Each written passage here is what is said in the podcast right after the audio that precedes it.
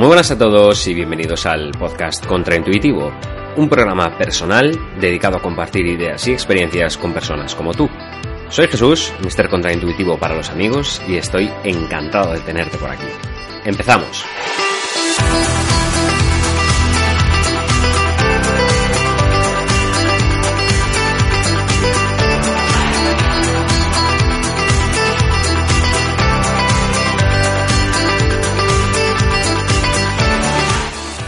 Después de publicar el último programa, que venía con consejos para la ansiedad, digamos así, recibí algunos mensajes sobre cómo abordar la depresión.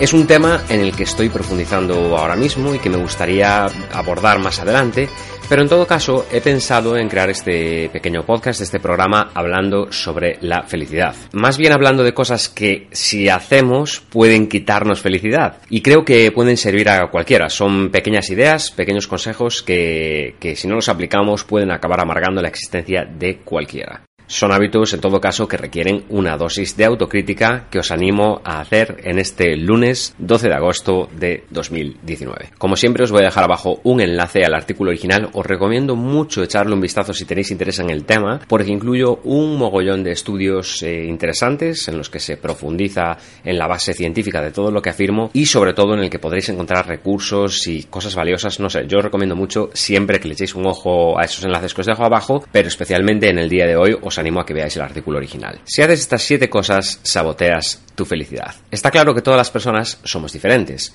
Por lo tanto, vaya por delante que estas ideas que planteo me parecen aplicables a la generalidad. Pero eres tú quien ha de considerar si realmente sirven en tu caso. Me gustaría aclarar esto con un ejemplo. Imagina que te propongo escribir un diario emocional.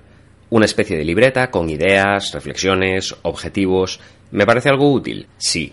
No obstante, es posible que tú odies escribir y por lo tanto no te interese. Eso no hace menos cierto que el journaling, que es así como se llama, se considere una práctica utilísima en psicología. Con esto quiero decir que os sugiero analizar si tenéis estas conductas que planteo y valoréis si realmente os afectan. No hay que obsesionarse con aplicar todo, ni todas tienen que servirte. Desde mi punto de vista, son muy sólidas, como os decía, y tienen un gran respaldo científico, que incluyo, y por lo general por eso creo que deberían ser de utilidad a la mayoría. Quede dicho por si acaso, porque puede haber excepciones, siempre las hay, y no quiero que nadie se estrese con estas ideas cosas que voy compartiendo en el programa. Número 1. Vivir demasiado en el pasado o en el futuro. La preocupación es un hábito bastante inútil. A menudo caemos en darle vueltas a lo que fue, a lo que será, evitando los beneficios de centrar nuestra atención en el presente. El hecho de vivir en el pasado solo sirve para sufrir por algo que no va a cambiar. Con respecto al futuro, el exceso de hipótesis puede disparar la ansiedad. Prever lo que podría suceder conduce a la anticipación por algo que quizá jamás ocurra. Traer la atención al presente, especialmente a través de la meditación o el mindfulness, ha demostrado sus beneficios en terapias contra la depresión y la ansiedad. En todo caso, es interesante poner toda la atención y energía en este instante, en lo que es ahora mismo. Lo demás es una fuente enorme de frustración, preocupación inútil e infelicidad. 2. Aislarse o desvincularse de los seres queridos. Una de las dinámicas frecuentes en pacientes con ansiedad o depresión, además de en personas infelices, es el exceso de soledad, el aislamiento social. Esta conducta busca esconder el dolor o se utiliza para gestionar el sufrimiento u ocultar la tristeza a los demás. Os dejo también en los enlaces un metaanálisis que muestra un mayor riesgo de mortalidad en personas solitarias. Quiere decir que somos seres gregarios y vivimos mejor y más felices en grupo. Por lo tanto, hay dos acciones clave que se pueden tomar al respecto. Cuidar e implicarse con familia y amigos, pero de verdad, no de boquilla, sino hacerlo de verdad y construir nuevas relaciones sociales. Sin excusas del tipo es que no conozco gente, es que no nada. Para algo están las asociaciones, aplicaciones para descubrir personas, hacer planes o actividades a las que podéis apuntaros para aprender junto a gente nueva. Nunca es tarde para hacer nuevos amigos. Después de todo, vivir en sociedad es nuestro estado natural incluso entre quienes están bien solos. 3. Ser una langosta débil. No pasa un programa sin que mencione al magnífico Jordan Peterson, pero es que como me dijeron en su momento hace mucha falta. En su libro 12 reglas para la vida, que os recomiendo mucho, señala una de las claves fundamentales en esto de no sabotearse a uno mismo, que es defiéndete y haz lo que tengas que hacer cuando sea preciso. ¿Significa esto pelearse con todo el mundo y ser unos impresentables? No.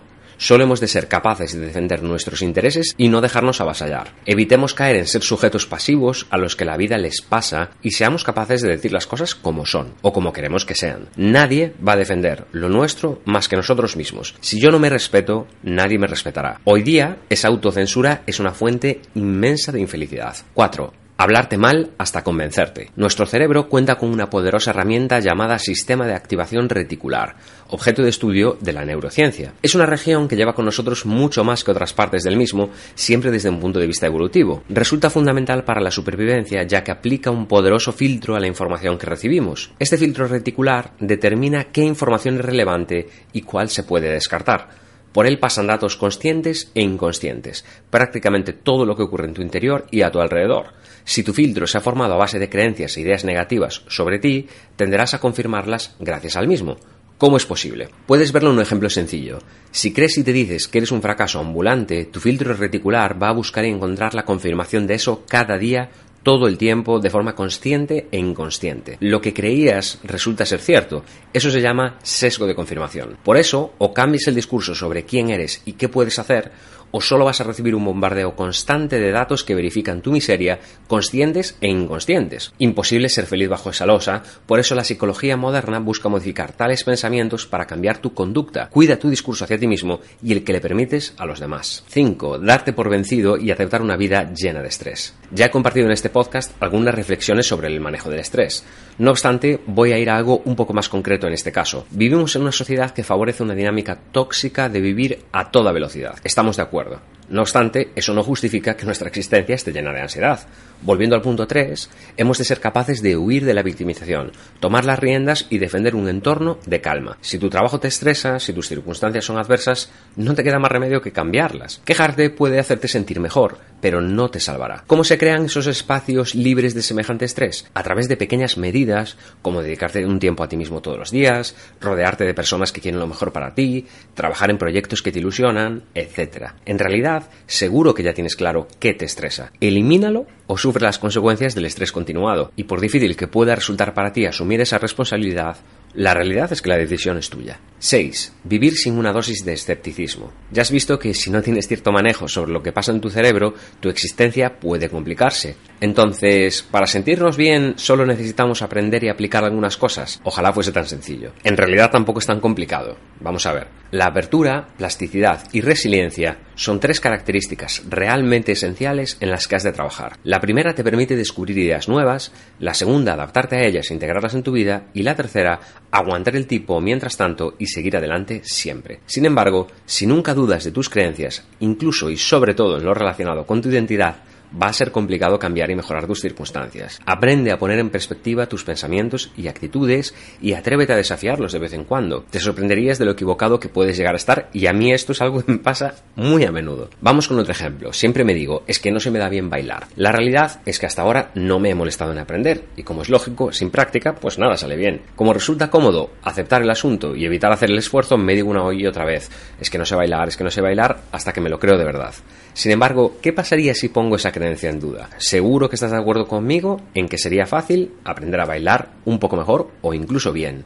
Basta con la apertura para dar el primer paso, la plasticidad para desarrollar habilidades nuevas y la resiliencia para encajar que voy a ser un bailarín un poco malo en el proceso y no pasa nada si alguien me lo dice y no valgo menos por estar aprendiendo. 7. Intentar escapar de la infelicidad en lugar de aceptarla. Lo he comentado más veces. Ser feliz es un proceso y no una meta. No es un lugar al que puedas mudarte, sino algo que se construye con un montón de cosas y que termina por suceder como una propiedad emergente de las mismas. Es el resultado de sumar tus hábitos, tus actitudes, tus pensamientos, entre otras muchas cosas. Con todo, conviene no perder la perspectiva sobre la felicidad. Hay personas que son infelices porque se obsesionan con no serlo, lo cual es una gran paradoja. En ese sentido es importante perder el miedo a pasarlo mal.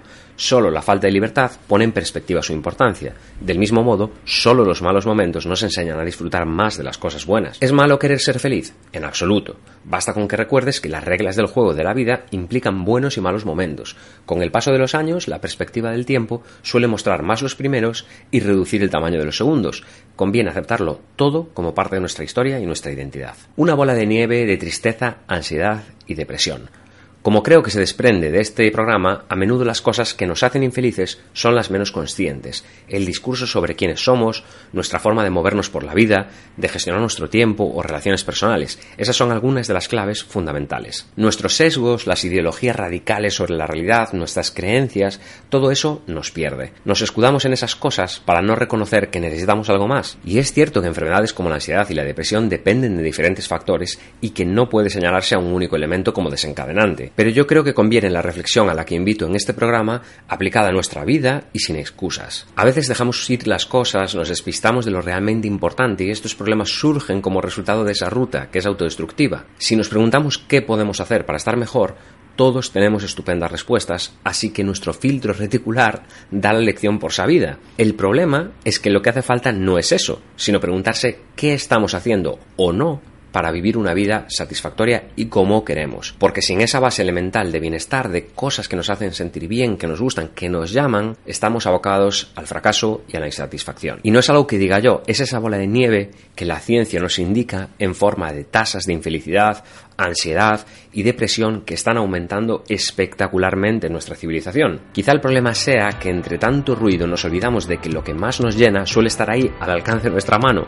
Son cosas del día a día ser felices es una cuestión de saber mirarnos con esa perspectiva y ponernos a ello de verdad y con ganas. Como siempre espero que este programa os haya aportado, que os dé esa perspectiva para cambiar alguna cosa, para tomar alguna decisión que ya es hora de tomar o para hacer un movimiento en la dirección de sentiros un poco mejor y así construir un entorno y una vida más feliz. Y hablando de felicidad, quería agradeceros nuevamente esa gente que estáis siguiendo el blog mrcontraintuitivo.com. Cada vez más gente está ahí siguiéndolo por correo. Si queréis hacerlo, podéis ir a la página y suscribiros para recibir todos los artículos y las novedades de lo que saque.